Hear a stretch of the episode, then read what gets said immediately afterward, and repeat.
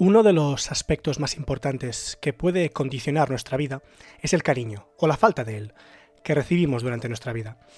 O más bien como un acto de bondad o un acto de crueldad puede tener repercusiones permanentes desde el momento en el que lo recibimos. Resulta importante decir esto porque normalmente no somos conscientes del impacto que podemos tener en los demás cuando somos desagradables con el otro. Esto lo que crea es una especie de eco, o me gusta llamarlo eco, como una onda que se expande, y al recibir una crueldad, esta rebota en nuestro interior y la replicamos en otra persona, creando así una especie de cadena de crueldades a lo largo del tiempo. Pero lo mismo ocurre con los actos de bondad. Un simple acto de amabilidad, de dulzura, nos puede cambiar el día y quizá incluso la vida para bien. De hecho, no solo la, la nuestra, sino la de los demás, porque replicamos ese acto de bondad en otros. Sobre los efectos de la crueldad y la bondad vamos a hablar hoy en el programa a través de una película que me gusta mucho y que yo creo que lo refleja muy bien. Memorias de una geisha. A mí me gusta más la ciruela. Ven. Nadie encuentra en esta vida todo el cariño que debería. Soy Alex Gámez y esto es La Cuarta Conversación.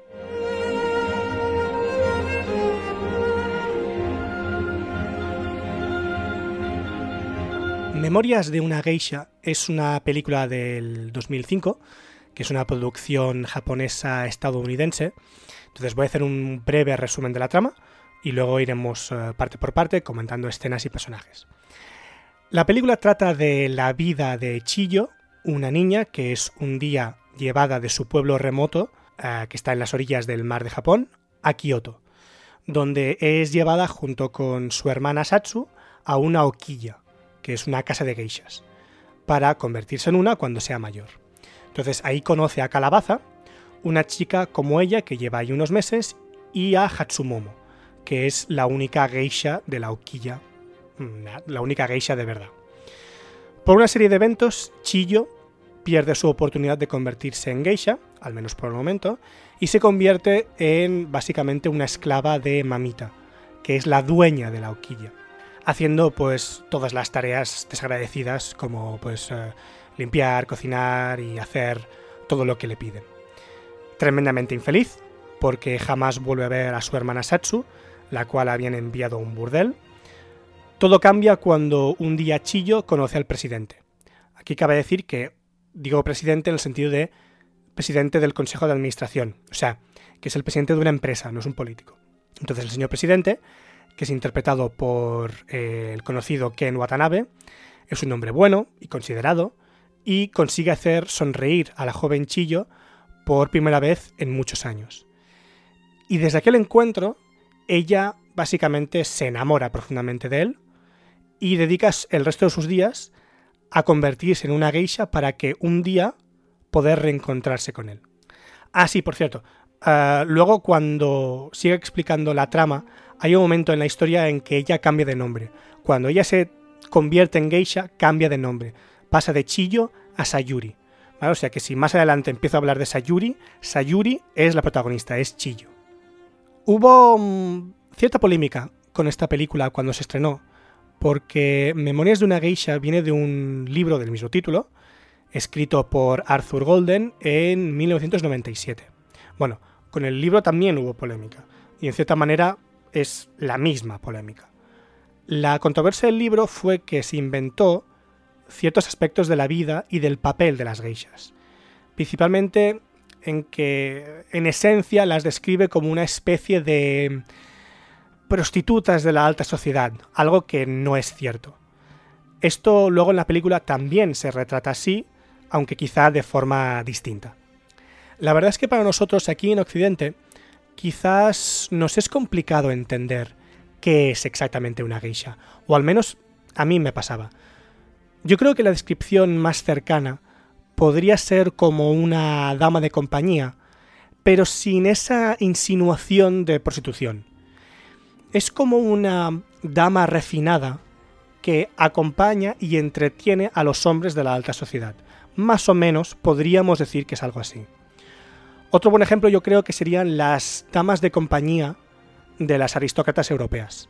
¿no? que eran también pues, mujeres nobles, refinadas, inteligentes, que hacían compañía a la reina o a duquesas o cosas así. Podríamos decir, más o menos, salvando las distancias, que era un equivalente.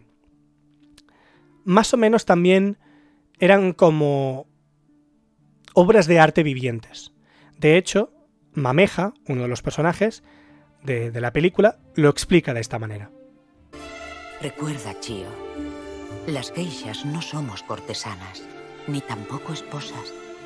Vendemos nuestra destreza, no nuestro cuerpo. Creamos un mundo secreto, un lugar en el que solo hay belleza. La palabra geisha significa artista, y ser geisha es ser juzgada como una obra de arte en movimiento.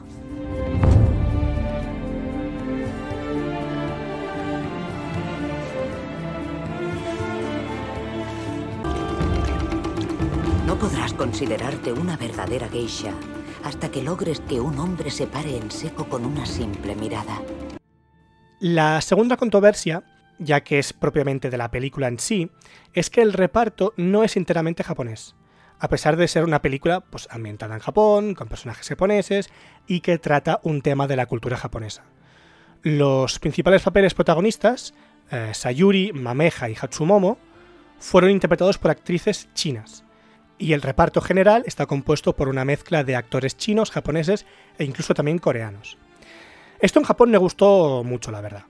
Y la película tuvo una recepción mixta, ya que a pesar de ser una película visualmente muy bonita, de exquisita banda sonora y de un vestuario de Oscar, cosa que ganó, se veía como una historia mm, occidentalizada y malinterpretada también.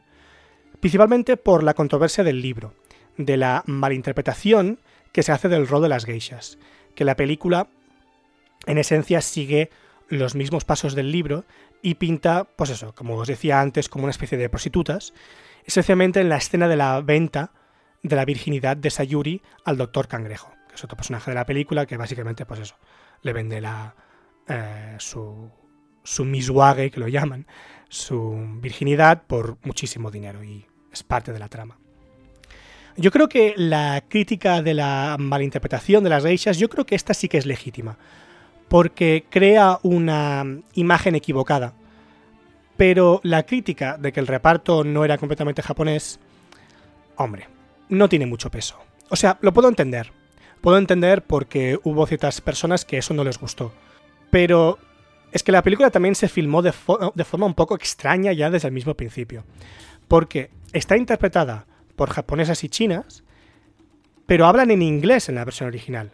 Es decir, no hablan en, japonés, salvo en momentos concretos en los que sí dicen alguna palabra suelta en japonés, ya sea una expresión o un título o algo que no se pueda traducir bien. Pero ya desde el primer momento ya es un poco un lío de nacionalidades y idiomas. Dicho esto, yo creo que la mejor interpretación que se puede hacer es tomárselo como una historia ficticia.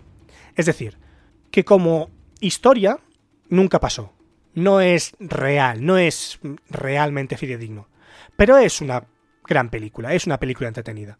Es eso, es no debería tomarse como una representación auténtica del Japón de principios del siglo XX. Bueno, en algunos aspectos sí, ¿eh? como la ambientación, por ejemplo. Pero sobre el tema principal de este programa, tal y como hemos mencionado al principio, es sobre el efecto que puede tener en nuestra vida los actos de crueldad y de bondad, y cómo estos pueden replicarse en los otros de nuestro alrededor. Los dos personajes que mejor reflejan estos dos sentimientos opuestos son los personajes de Hatsumomo y el presidente. Empecemos por la primera. Hatsumomo es un personaje muy interesante. La película nos la presenta como la única geisha de la hoquilla, y es hermosa, es elegante y es delicada. De hecho, Hatsumomo tiene muy buena fama en las altas esferas donde trabaja y gana mucho dinero, el suficiente como para mantener la hoquilla con su labor. Esto es, por ejemplo, lo que justifica que Mamita le tolere que duerma hasta tarde, que beba sake, ya que sabe que ella es la que hace que prospere la hoquilla. Sin ella no podrían vivir. Y sin embargo, a pesar de este exterior bello y fascinante de geisha que presenta Hatsumomo, la película nos muestra enseguida quién y cómo es en realidad ella. Es cruel, es arrogante, irascible y traicionera. Una de las primeras cosas que hace, nada más llegar Chillo a la hoquilla, es insultarla, diciendo que no se acerque a su habitación porque apesta pescado. Os pongo el fragmento. Qué pena que aún continúes oliendo a pescado. No te acerques a mi cuarto. Tus dedos apestan. Ni se te ocurra tocar mis cosas. Hay una cosa que queda clara durante la película, que la crueldad y desprecio que Hatsumomo ejerce sobre Sayuri es porque ésta, básicamente, es más bella que la propia Hatsumomo.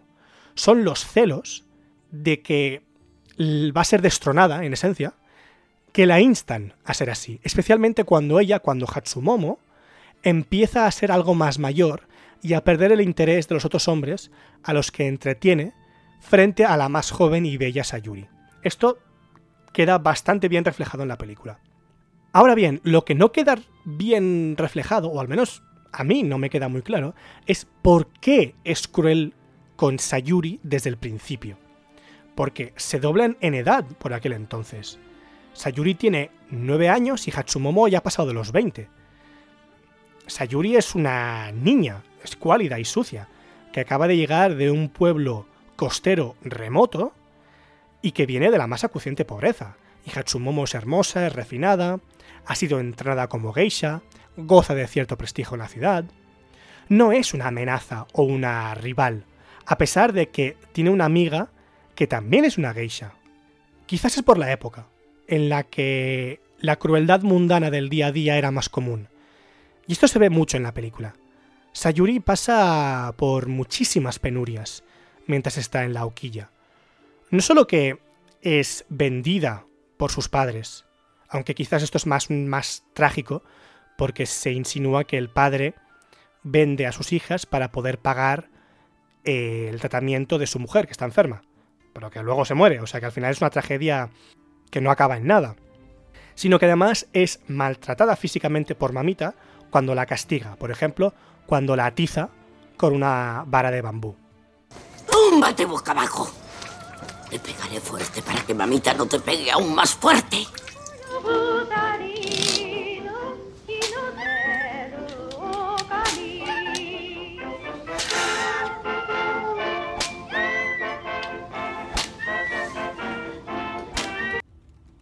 Luego Hatsumomo la sumerge en una deuda prácticamente impagable, eh, pierde la oportunidad de escaparse con su hermana. Vamos, no hay cosa que no le pase a, Sayuri en la historia. Y argumento que quizás sea por la época, por cómo era la vida antes, porque mucho de lo que ocurre, por no decir todo, sería impensable hoy en día. Es decir, cuando nosotros como espectadores vemos el trato cruel de Hatsumomo a Sayuri, uno no puede evitar pensar, ¿pero por qué? ¿Pero por qué la tratas así? Que es una niña. Y tú tienes... ya eres adulta. Pero yo creo que no es que sea la época, sino que simplemente Hatsumomo es así. Ella es cruel y es mezquina, porque así es su carácter.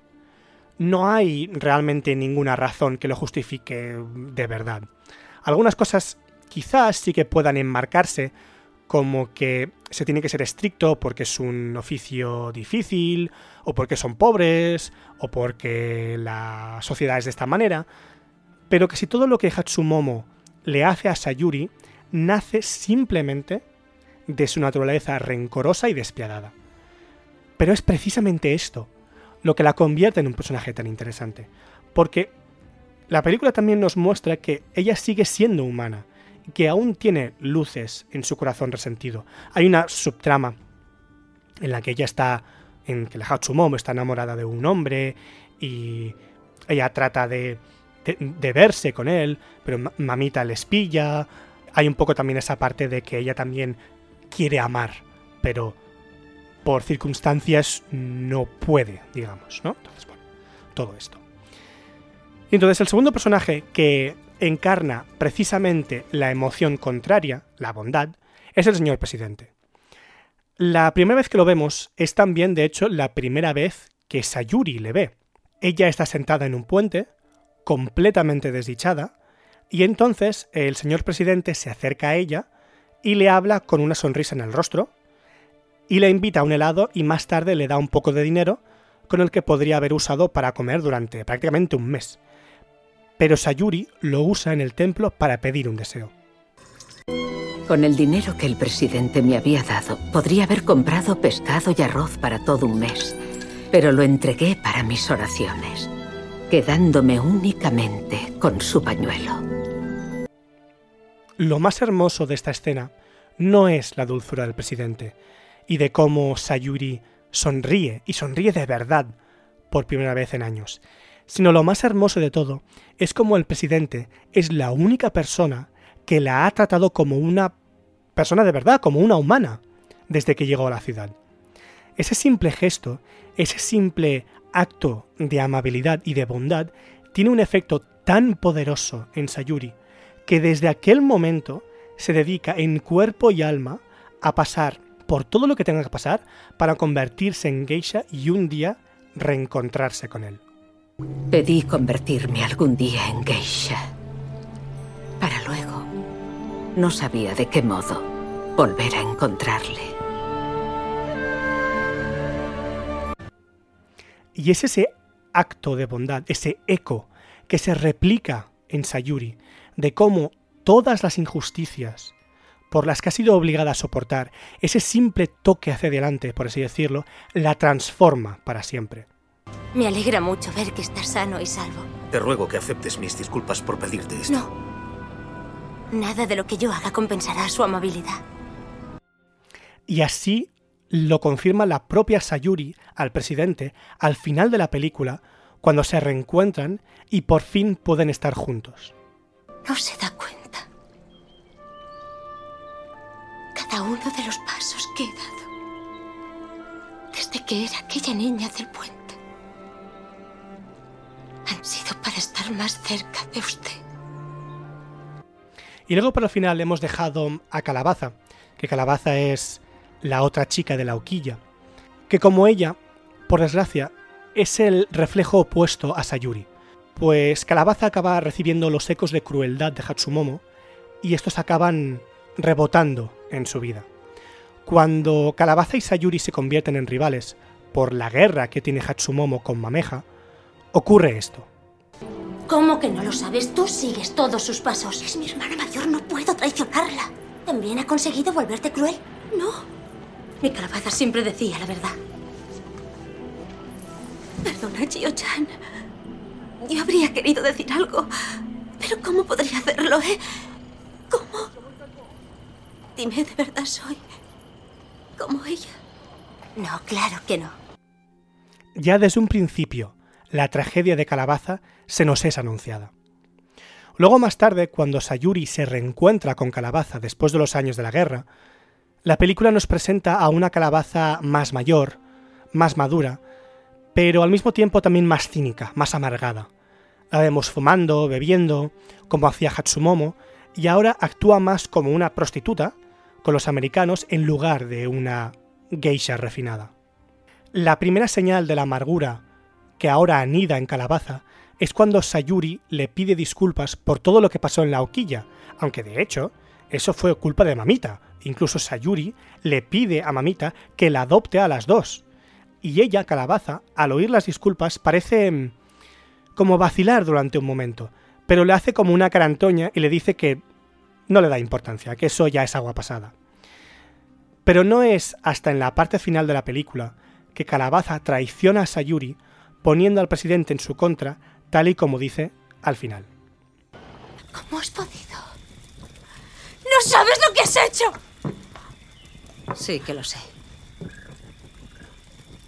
No logro entenderlo. ¿Por qué has tenido que traer al presidente? Porque sé muy bien lo que sientes por él. Hace ya mucho tiempo.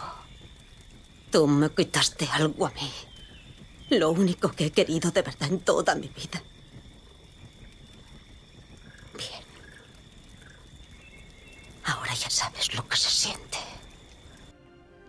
El caso de Calabaza resulta, posiblemente, el más trágico, ya que ella era buena, pero son los constantes actos de crueldad del mundo, de la Oquilla, de Hatsumomo principalmente, que la convierten en una mujer cínica y amargada, desencantada de esa magia etérea de las geishas, de la cual fue privada. Memorias de una geisha es una película que a mí me encanta, y no sabría decir bien bien por qué. Visualmente es una obra de arte, y sabe perfectamente cómo evocar esa sensación misteriosa y elegante del arte de las geishas, del poder de la belleza femenina, del arte, de esa magia unida para crear algo único e irrepetible. La banda sonora de John Williams es una auténtica preciosidad, que por cierto habréis escuchado cuando la he puesto al principio y a lo largo del programa, y es lo que también permite que esta película tenga un lugar muy especial en mi corazón. Nos muestra también el final de un Japón antiguo, que se adentra en uno moderno, o quizás más bien de un Japón tradicional que es forzado a desaparecer en un mundo cambiante y violento, donde la delicada hermosura de sus artes ancestrales quizás ya no tiene cabida. En cierta medida, Sayuri se convierte en la última gran geisha, llevándose consigo sus secretos y su misterio. De hecho, es así como se despide de nosotros la propia Sayuri. No le puedes decir al sol, más sol, ni a la lluvia, menos lluvia. Para un hombre, una geisha solo puede ser media esposa. Somos las esposas del anochecer. Y aún así, descubrir la amabilidad después de tanto desprecio.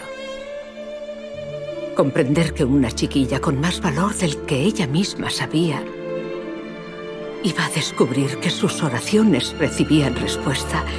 No puede eso llamarse felicidad. Después de todo, estas no son las memorias de una emperatriz, ni de una reina. Estas son otra clase de memorias. Para escuchar más programas como este, podéis encontrar la cuarta conversación en iVoox y Spotify. Muchas gracias por escucharme y nos vemos en la próxima.